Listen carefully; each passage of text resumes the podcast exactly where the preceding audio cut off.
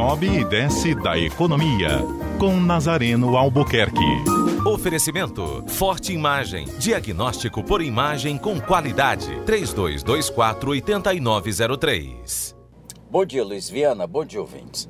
Deu-se muita importância ao resultado do balanço do Metrofor, que, uh, que é a empresa que explora os sistemas de transporte metroviário do estado do Ceará, que deu um prejuízo em seu balanço de 130 milhões de reais.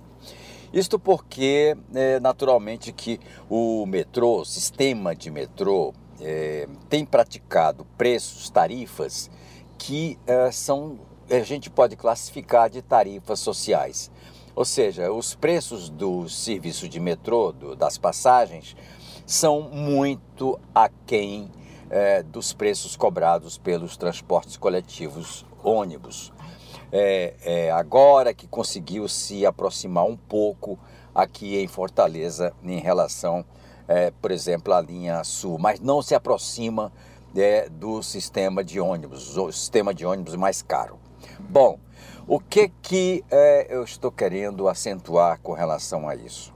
Ao invés de dar valor aos 130 milhões de prejuízos do sistema de Metrofó, que deveria ter dado maior prejuízo ainda, contanto que oferecesse um serviço de qualidade para é, os cidadãos, não é? É de que os sistemas de transporte urbano hoje, em várias cidades do mundo importantes, esses sistemas estão funcionando até mesmo de graça. Ah, tem um exemplo muito interessante aqui no Ceará. No Eusébio, no Eusébio, aqui bem pertinho, existem ônibus trafegando gratuitamente entre os distritos da cidade de Eusébio, né, como um serviço público realizado pela prefeitura municipal. Isso não é bacana?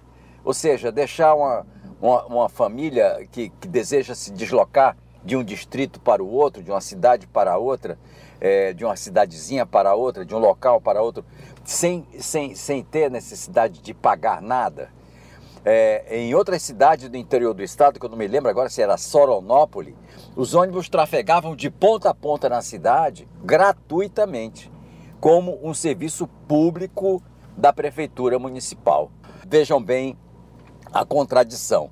Enquanto o Metrofol pensa em aumentar o preço das passagens para cobrir as suas dificuldades é, do balanço, em muitas cidades do mundo o serviço transporte público hoje, é, principalmente em metrôs, está se tornando um serviço gratuito, é, quase a custo zero para os cidadãos, porque se tornou um serviço tão essencial quanto a saúde e a educação.